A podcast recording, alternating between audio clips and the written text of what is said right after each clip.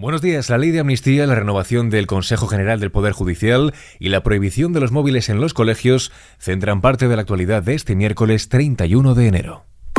ISFM Noticias con Jorge Quiroga.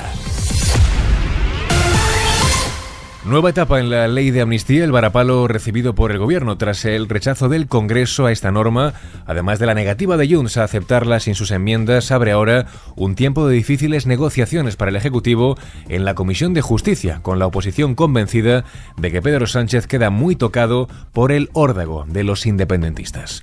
El gobierno asegura que la legislatura no está en riesgo pese al voto en contra de Junts. El ministro de la Presidencia, Félix Bolaños, ve incomprensible la postura de la formación catalana y pide que lo reconsidere. La ley de amnistía entró impecable y constitucional en esta Cámara y así saldrá. Quiero decirles que es absolutamente incomprensible que Junts haya votado en contra de una ley que ha pactado de la que ha votado cuatro veces a favor en la tramitación parlamentaria y que haya votado no de la mano del Partido Popular y de Vox, precisamente los que quieren encarcelarles y los que quieren ilegalizarles. Por tanto, pido a Junts que reconsidere su posición en el nuevo trámite que se va a abrir, que sigamos trabajando, por supuesto, y que sean conscientes que es una ley muy positiva para la convivencia en Cataluña y de la convivencia de catalanes con el resto de españoles. El gobierno cree que la ley de amnistía ha entrado en zona de riesgo. Según fuentes cercanas al presidente catalán, la ley que se ha pactado con el PSOE es robusta, pero son conscientes de que ahora se ha abierto un escenario en el que será necesario trabajar para que la norma no se rechace de forma definitiva. Uriol Junqueras no ve bien que Junts haya votado en contra de esta ley y le recuerda que deben trabajar para la mayoría. El presidente de Esquerra ha dicho que la redacción que se ha sometido a votación es suficientemente buena como para garantizar que centenares de personas dejen de ser perseguidas y aunque ha matizado que no es la ley que habrían hecho desde Esquerra, sí que la considera una buena ley. Nosotros estamos convencidos que esta es una buena ley y que merecía el apoyo de la mayoría de la Cámara y teníamos un acuerdo que permitía que la ley fuese aprobada. Y esta ley servía para garantizar que centenares de personas que han sido injustamente perseguidas dejasen de ser injustamente perseguidas. Y por lo tanto, nosotros seguiremos trabajando para garantizar la mejor ley posible y para que una ley sea buena debe ser suficientemente sólida y suficientemente robusta también para superar los filtros en los que se encontrará, por ejemplo, los filtros de una prejudicial europea. Estamos convencidos que esta ley los superaba ampliamente. Desde el Gobierno, Laura Vilagra afirma que seguirán trabajando para que la amnistía se apruebe lo antes posible. La vicepresidenta del Ejecutivo catalán ha dicho que confía en poder resolver este asunto y abrir así una nueva etapa, la de autodeterminación. Insiste en que no se puede permitir que el Poder Legislativo legisle al sonido que marcan algunos jueces que un día dice se inventan una cosa y al día siguiente se inventan otra.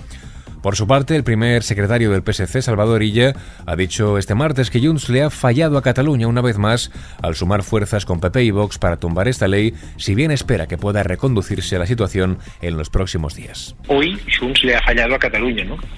Una Cataluña que, quiere pasar página, unos años que han sido malos para nosotros y también para el resto de, España y, que podía aprobar con, con esta ley de amnistía, pues, pues eso, pasar página a nivel social institucional y político. Al hilo de este asunto, el Endacari Íñigo Urcullu ha reconocido su preocupación por el rechazo de Junts a la proposición de ley, asegura que más allá de esta iniciativa supone un duro revés para la estabilidad del gobierno, insiste en que parte de la estabilidad del Ejecutivo está volcada en su entendimiento con Cataluña y si eso no se ha producido, dice, es realmente preocupante. Por otro lado, PP y PSOE mantienen las posiciones que han venido defendiendo para la renovación del Consejo General del Poder Judicial ante el nuevo intento de negociación que va a abrirse este miércoles en Bruselas. Estará mediado por la Comisión Europea para superar un bloqueo que ha superado ya los cinco años. El comisario de Justicia Didier Reinders ha citado en la capital belga al ministro de la Presidencia Félix Bolaños y al vicesecretario de Acción Institucional del PP Esteban González Pons para supervisar un diálogo que espera que desemboque en un acuerdo.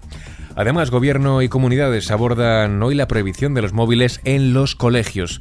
Educación y autonomías analizan este asunto tras la propuesta de la ministra Pilar Alegría de restringirlos en estos recintos. No obstante, muchas comunidades han adelantado sus planes para garantizar entornos seguros y sanos para la infancia y adolescencia. Durante la reunión, la ministra expondrá las recomendaciones que abogan por apagar el móvil desde la entrada hasta la salida del instituto entre los 12 y los 16 años, además de no llevarlo al colegio en infantil y primaria, salvo excepciones.